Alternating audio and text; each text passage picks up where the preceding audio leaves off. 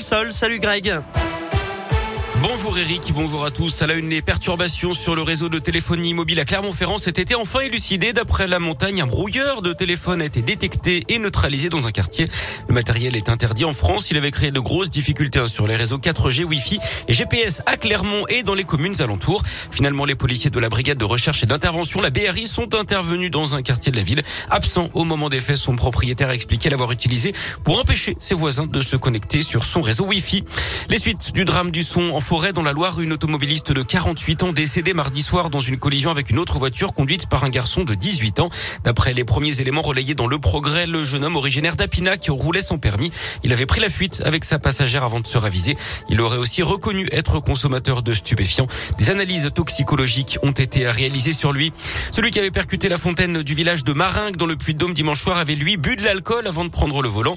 1,17 grammes d'alcool par litre de sang. Quatre personnes avaient été blessées, dont deux grièvement en foot, la Saint-Etienne sanctionné après les débordements lors de la réception d'Angers. Bilan, un huis clos total déjà purgé face à Clermont.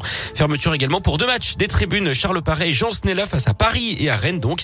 La fermeture pour un match encore de l'espace visiteur également à Geoffroy Guichard. En tennis, Novak Djokovic qualifié pour les demi-finales des finales ATP à Turin. Il a battu le russe Andrei Roublev hier en 2-7.